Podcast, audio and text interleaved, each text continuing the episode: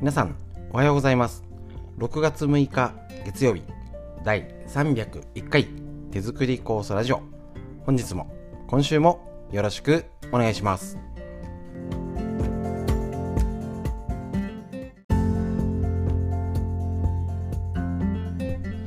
こちら手作り酵素ラジオは埼玉県本庄市にあります芦沢治療院よりお届けしております。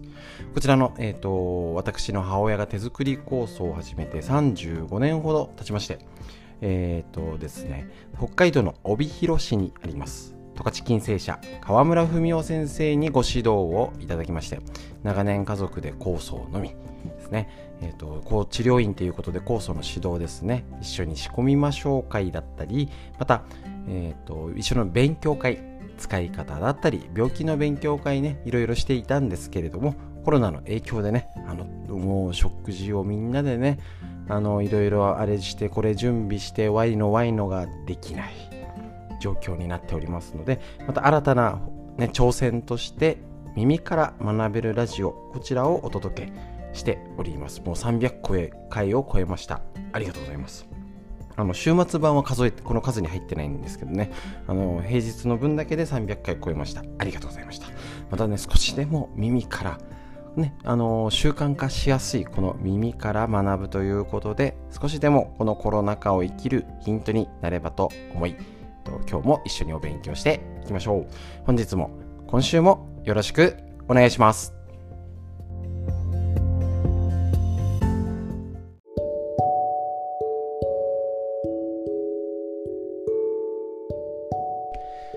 はい、それではフリーでお話しするこちらのコーナーになりましてですね、えっ、と、まずすいません、あの、週末特別版でせっかく別撮りで、えっ、と、本庄の氷の被害のことに、えっ、と、お知らせしたんですけど、別のノーストレッチにあの送ってたと。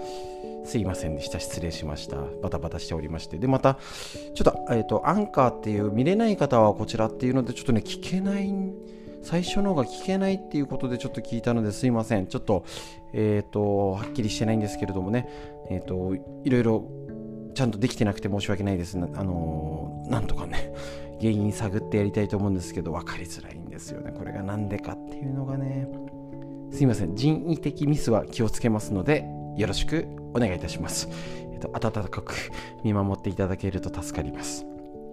で、えっと、氷の被害についてお話ししてせっかくならちょっとねあの今回のでもやっぱりもともと災害が少ない本庄市かなり影響があるよってお伝えしたんであの被害がねだいぶ多そうですね。で、えっと、この10年とかで見ても大雪本庄でもともと雪が全然降らない地方で5 6 0センチとか積もったりあと台風でもねあの影響あったり、えっ、ー、と、氷の被害と。今までは全然そんなこと気にしなくてもよかった地域でこんなの初めてだよねってぐらいよく聞かないです本当にテレビで。なあの何十年住んでてこんなの初めてだみたいな。多分ね本当にそうだと思うんですね。なので皆さんのとこでもどこでもこの可能性はある。し、えーとやっぱりね聞いてる限り今情報をいろいろ集めたりしてるんですけどテレビでニュースで出る被害報告ってやっぱ一部なんで今ね SNS が発達したんでいやうちもだったんだよとかって聞いたりこんな大きいのって聞くとねあれですけどテレビで映された情報のところは被害があったりなんかテレビ局とかどこ使うそのソースによって情報源によって、まあ、あの富岡の方だ群馬県富岡市の方だったり高崎市の方だったりあるんですけど比較的やっぱりこの本庄市とかあのあんまり表に出てない。なんかねあのー、最高気温とかでも観測所がないんだか本庄市出ないんですよね。そうだからやっぱりねちょっとねあの聞こえてない被害が必ず多いってことは皆さんが直接地震とかでもきっとそうですよね。被災地だったりテレビで見るもしもし例えば例えばあれでしょうけど今ウクライナのことでもテレビで見てることと現地でのことってズレがある、まあ、こういう見方が必要と思います。なのでせっかくなんでちょっとだけ氷のことを勉強しましょう。えっ、ー、と空が突然暗くなり氷の塊が降ってくる氷は積もると地面と屋根自動車車体など雪のように真っ白に染めることが多いと。いうこと。この Yahoo ニュースウェザーニュースの記事ですね。えっ、とから5月24日の記事から紹介。で5月から7月初夏に発生する氷の被害多いんですよね。確実に。だから要は真夏になっちゃうと氷じゃなくなっちゃうよっていうのはどうしてか。どちらも同じ氷の粒っていうかねあの、まあ、これ氷とあられの違いか。氷とあられの違いですけど大きさで区別しているよっていうだけのものらしいですね。5ミリ以上のものを氷5ミリ未満の方あられと読むと。でも大体氷って言っちゃってますよね。でここで違うのが氷の大きさ。例えば10ミリ。1センチ程度だと落下速度。落ちてくる速さが50キロ。それだって時速50キロすごいですよね。続いてそれが7センチになったら多分7センチ台5センチ以上7センチ近くのがこの辺降ったので大きいところは。5, 5センチで時速115キロ。7センチで時速140キロに落下速度がなっちゃうらしいんですね。そりゃ車割れるよね。もうビニールハウスボッコボコ。うん。100, 100キロ超えた氷の塊が下から上から落ちてくるんじゃちょっとね難しいですね。でえっ、ー、とこの時、えーと、気温が上がりやすくなって、えーと、と5月あるんですけど冷たい冬の低空気の塊も残ってると。だから大気が不安定な状態での積乱雲が発生しやすい要はあの夕立とかが起きやすいよってことなんですね。ただ8月はあの要は暑いんで落ちてくるうちに氷の塊じゃなくなっちゃうんですね。で、えーと、結局落ちて、ね、地表で温度がまだそこまで真夏ほど暑くないんで。だから、えーと、どんどん氷が氷のまんまで落ちてこれちゃうって言った方がいいのかな。でえっ、ー、とその氷が下に落ちたって溶けるちょ前にどんどん上から落ちちゃうと積もれ積もるってことみたいですね。いやーこれはでもどうしようもならないですね。兆候として見ときましょう。周りが急に暗くなった。急にひんやりとした風が吹いてきた。えっ、ー、と、雷の稲光みたいのが見えたり、雷鳴、ドドドドドって、雷が聞こえてきたりした。急に強い雨が降ってきたっていう時には気をつけましょうということですけど、いや、なかなかあれは、やっぱ味わってみるとね、無理ですよね。あれ？なんかポタポタ落ちてきたガチャガチャガチャガチャガチャガチャガチャあれひょうちゃんうわすごいことになってるえ何これっていうふうに間に合わないかなと思いますだけどねやっぱりねちょっとこの木、えっと、今言った超前兆いわゆる前兆ですよね。周りが急に暗くなった急にひんやりとした風が吹いてきた。これポイントなんじゃないかと。結構やっぱりこういうことって昔の人言いましたよねおばあちゃん。本当にあの風変わってきたから気をつけなとか。風向きが逆になったぞとか。急に風が冷たいとか今日の風は悪いとか。あのー、多分それで大気をなんか読んでたんじゃないかな。急に空が暗くなった。でもうねえっ、ー、といつもそれを何て言ったらいいんでしょうね。空を見上げて空をの、えー、と変化雲の様子あっちにあっちが暗いからまだまだ急に雨が降らないよとかって農家の方ってその雲の流れ太陽風の向き塩梅。これをねなんかね肌感覚ですよね本当に。五感で感じて。これで判断してたっていうのは多分本当に大事なんじゃないかな。もちろん一つあの一応紹介するのはあのアプリお天気アプリもしできる方いたり娘さん来たりとか来たらなんかこういうのあるんだってって入れると今ね雨雲レーダーってあって私 Yahoo のやつ使ってるんですけどもうあのー、ワンちゃんの散歩とか出かけあと何分後明日の天気っていうと変わったりするじゃないですか。だけど30分後に雨が降るかってねもう結構あの精度高いんですよ今。でそれで見るとあ1時間経ったらもう雨上がってるよとかっていうのがねもう結構な確率でわかるんでもし入れられる方は入れてみてください。こういうのもえっ、ー、と便利なものを使うのも大事ですがねやっぱりもうとにかくこのね急に暗くなったとかひんやりとした風が吹いてきた。こういうのはねやっぱね都市型生活してるとねもう見向きもしないっていうのかな。そういう五感を使わない生活になっちゃってる。なんですね。で本当にこのこれを見て思うのが、えーと、河村先生北海道の、えーと先生によく言われたのがあの五感を使って伝えなさいと。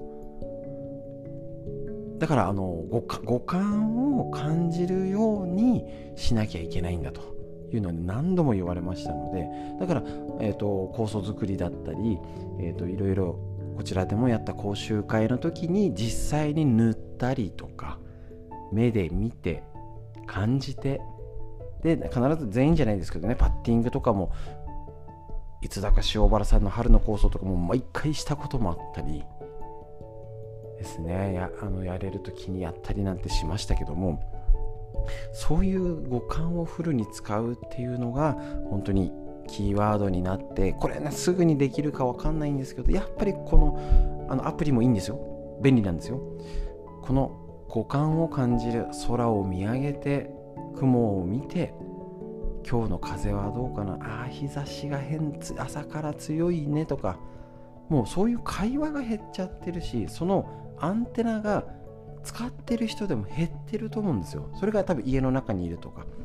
昔の方が、えーと、それで田畑を耕し米を植えね、あの味噌を作ってとかこれ今の時期だったら梅干しをああ今日は干せるかなとか。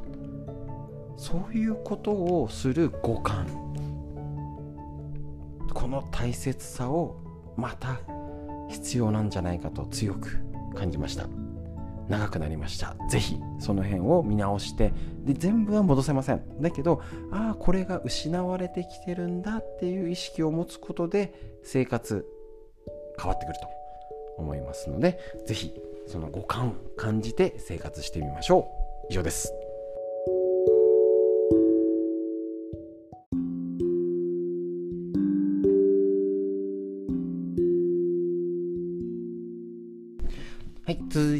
にいいこと、えーと、新シリーズが始まりました。先週から。40歳から始める脳の老化を防ぐ習慣和田秀樹先生のディスカバー継承ですね。こちらの新書版。で、えーと、脳のこと違った角度でいきます。40歳からっていうとえもう私そもうそんな若くないし。そういうことじゃないんですよ。もちろんあの息子さん、娘さん、40代、50代の方ね、これを参考にしてもらって、60、70からのね、以上な方、つまり40、早くに衰える場所、60、70になってもね、もちろん年取ってあの歩けなくなっちゃう方に向かうんですけど、急に歩けなくなる人いないじゃないですか。60になったから。だけど、60、70でもうくたびれているところ、自覚することであコロナで脳の影響は受けやすいのがここなんだっていう目線で見ると使えると思います。今日からちょっともうどんどんね細かいことじゃなくてねあの前話した感情。40代から先に気が若いの気が老化してだんだん感情が衰えちゃうよ。なんかやる気が出なくなったり疲れやすくなったりなんか創造性が出なくなるよ。っていうこの感情の老化があるっていうことを知ればボケも防げる。見た目も老化もストップできますよ。早速一つ年だからを言い訳にしない。いやもう年だから言い訳しちゃいますね。しちゃうよね。っていうね。なかなか。やる気が出ない腰が重くなった熱中できない集中力が続かないなんていうことあると思うんですけどもう年だからなんていう風に言うのは禁止です。やめましょう。ね。年だからってもうあの絶対に、えー、と言えることは80歳90歳でね、お元気だった日野原先生とかのいろんなね三浦さんとかいろんな元気な年取っての方は年だからって言うかもしんないけどそれで動かないってことはないと思います。多分えっ、と正しくはこの後に来るのは年だからもっと頑張るとか年だからゆっくりやってるんだよっていう人はいると思います。ね。年齢を感じるって大事です。だけど言い訳にしないやらないっていうのは無理です。だからはっきり言いましょう。もうめんどくさいからインターネットとかもうよくわからない。大丈夫です。俺も分かってません。娘さん息子さんスマホ100%使いこなせてません。大丈夫です。いません。俺も無理です。じゃなくてできるかできないかじゃなくてちょっとやってみよう。大事ですよね。前から言ってます。もうあのえっ、ー、と今ねちょっとお話聞いてコンサートのチケット取るのにもうあのアプリじゃないと買えなくてアプリでピッて会場に入るんですよ。もう紙じゃないですからね。全然ですよ本当に。そのうちもう顔認証が普通になってもうあのクレジットに紐付けて顔認証じゃないと入れない場所が増えてくると思います。本当に。あの空港のラウンジみたいな感じかな。あのなんかなんとかカードとかすごいなん、ま特別マイルが溜まってる人じゃないと入れない高級ラウンジ。ああいうとこじゃないと安全が守れないっていう方向に向かってるんですよもう本当に。なんですね。なので何にもしないあの使いこなさなくていいんです。もうねアプリは分かんないから娘が来た時にやってもらういいんです。まずスマホにしてそれをやってみてもうこれ逆にまあラジオ聴けてる人はもうね一歩進んでます。ご安心ください。ですけどねやれることやったり大きいものはあの Amazon とか楽天で頼むとか。ぜひいろいろやってみてください。もうね年だからを言い訳にするのはやめましょう。年だからって言ってる人脳がボケてきますのでどうぞ言い続けてください。脳にいいこと以上です。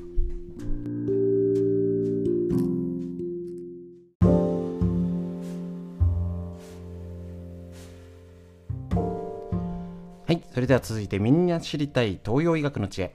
緑薬品漢方堂の毎日漢方。体と心をいたわる365のコツ桜井大輔先生の夏目社よりこちらからご紹介。6月6日のページ。4号はねぜひ持ってる方見てみてください。むくみは体の水分コントロールの不具合。仕事が終わったら足が痛いぐらいパンパンになってる。足首のくびれがなくなって象の足のようになってるといった、ね、あの靴下とやると後つくみたいな。日常的なむくみの相談はとても多いです。むくみは体の中の水分調節をする機能が低下している状態です。むくみを訴える人は下記のような症状、ね、紹介しますけど見られることがよくあります。いずれも水分調整機能の不具合によるものってことなんですね。確認しましょう。こんな症状はありませんか？食欲不振胃もたれがする。体や手足が重だるい。頭が重い。頭痛がする。関節が痛む。便がべっとりとしてすっきり出ない。口の中がベタつく。口臭がある。月経の量が多い。またはダラダラ続く。織物が多い。痰が多い。鼻水が多い。皮膚の色が黄色っぽい。舌ののりが白。または黄色い。舌自体の色が見えないほどのりが厚い。舌ベロですね。舌自体が大きく膨らんでいる。緑縁に歯型がついている。これがいずれも水分調節機能の不具合ってことなんですね。余分な水分が溜まっていると湿度の影響も受けやすく湿度が上がる夏場や梅雨の時期秋頃の台風の時期に体が頭が重いだるいめまいみかする胃腸の不快感などの症状が出やすくなるってことなんですね。対策は別のページ別のページ次なのかな？これがちょっとこの本のね飛んじゃったりするので これこの日のページが終わりなんですけれどもえっ、ー、とこの対策気をつけてねこのむくみやすい時期本当にね体調なんか暑かったりジメジメだったりこれから天気が崩れてきます。ね、ぜひぜひこういう時しっかり酵素を飲む使う体に塗る体を温める。ぜひやってみてください。東洋医学の知恵以上です。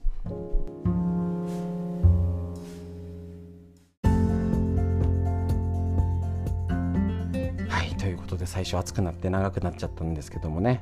えーと、本当にこういう災害を受けてあったり身近であったら気をつけようってねちょっとずつ学習、ね、人間人にとってね大事なのが学習できるってことなのでね、で大体喉元過ぎれば暑さを忘れことわざやっぱすごいですよね。あの東北の地震であんなに大変だったけどやっぱ過ぎちゃうとね意識が薄らいじゃいますので、えーと、こういうことがあるたんびに確認していきましょう。はいいつもの最高の治療です。空を見上げて五感風を感じて温度を感じて太陽の日差し感じてみてください。しっかり呼吸から息吸って吐いてどんな風どんな雲が流れてますでしょうか。息吸って吐いて素敵な一日素敵な一週間が始まりました。皆さんにとってより良い一日になりますように。最後までお聴きくださいましてありがとうございました。